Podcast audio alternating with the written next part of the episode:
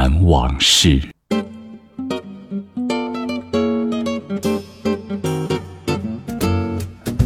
九城里在昆明正义路的附近，位于庆云街的西口北廊，是一条南北走向的堵巷，长一百二十五米，宽四米。最早时，巷道由青石铺就，现在改成了水泥路面。巷名的来历有个说法：一九四零年，有九户人家在此建盖院落居住，所以得名叫九城里。史料记载，康熙二十一年（一六八二年），昆明的聂台衙门就建在九城里旁边。道光年间的昆明老地图显示，主管司法事务的按察使署也紧挨着九城里。九城里的斜对面是端市街。清代初期，街上设有段氏司衙门，所以叫做段氏司街。清末衙门被裁去，就以谐音改称端市街。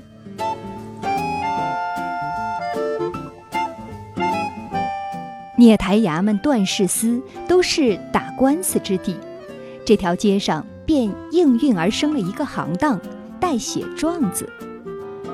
九城里这一带混这口饭的人甚多，每隔十几步就有摊子在人行道上摆开。条件较好的还租下半盘铺面，老百姓把代写状子的人称为“写字公公”。这种生意无需营业执照，不用缴税，本就是地摊费。一张桌子铺着布幔，两把椅子擦拭干净便可开张。信笺、笔墨、一副眼镜是写字公公的标配。他们一袭布衣，端坐桌后，神情严肃，目光悠远，偶尔吃口浓茶，咂口板烟，等着生意到来。写字公公们识文断字，自称稿工，多少懂点官司常识。除了替人写状子外，还代写公文、房契、合同、书信和遗嘱等。那时候，每种稿子都有固定的句式和格式，比如房地买卖契约，除了东西南北的四至，还要加上一句“上至天堂，下至黄泉”。代写师徒合同，则要写明生病死亡，师傅概不负责条款。写字公公的日子也不容易，他们大多是些没落文人，看似清高。内心却渴望生意不断，但面子上又耻于严厉，泰然自若中有着强烈的等待与期盼。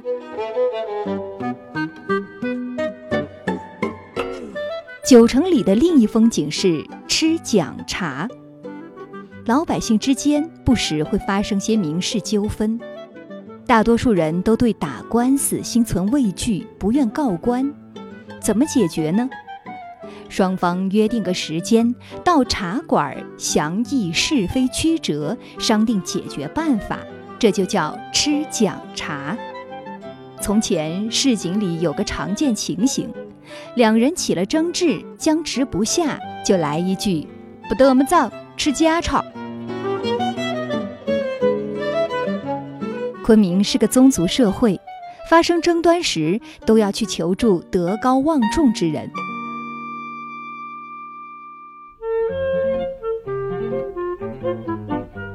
九城里对面安宁巷口有间茶馆，当事人会邀请族中辈分较大、有声望者或者江湖上的头面人物担任仲裁，在茶桌上把问题说开，请他老人家评评道理，从中斡旋，争取和平解决。茶馆老板最喜欢招待吃讲茶的人，因为场面小不了，还会有很多人跟来看热闹。能多赚钱。到了约定时间，茶馆事先排好座位，桌上两把茶壶嘴对嘴，表示此处要吃讲茶。当事人、裁决者坐定后，堂官就殷勤地上茶，摆上炒瓜子、五香花生米、焖松子、沙琪玛和芙蓉糕等吃食。双方边吃茶边说事儿，所有参与者都要发表看法，争论对错，最后由裁决人来发话，判定谁占理，提出解决办法。这里头有条规矩，输的那方。要将这几桌或十几桌茶水吃食费用一并结算。吃讲茶看着简单，实际门道颇深。占不占理是一方面，有时还取决于请到的仲裁人。若哪一方后台较硬，给了好处，仲裁人就会两面敷衍。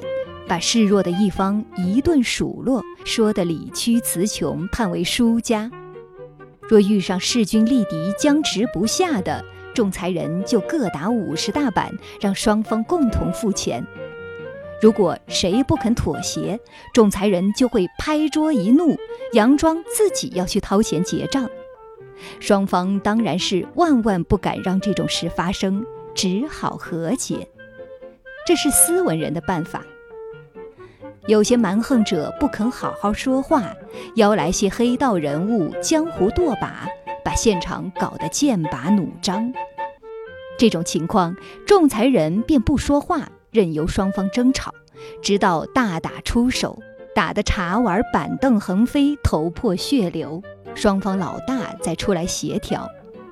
弱势的一方认输赔罪，还要赔偿茶铺损失。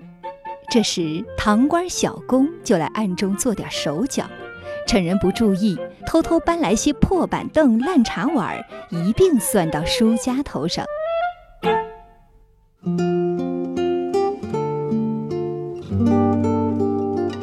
如今，静云街是城市中心处的一条小街，九城里也仅残存一点破旧的痕迹。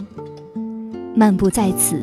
追忆他昔日的辉煌与气派，再想想这百年不变的市井官司，心中滋味一言难尽。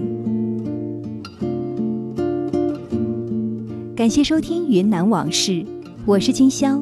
本节目内容选自《昆明一至十数字地名选说》，作者詹玲。下期节目再会。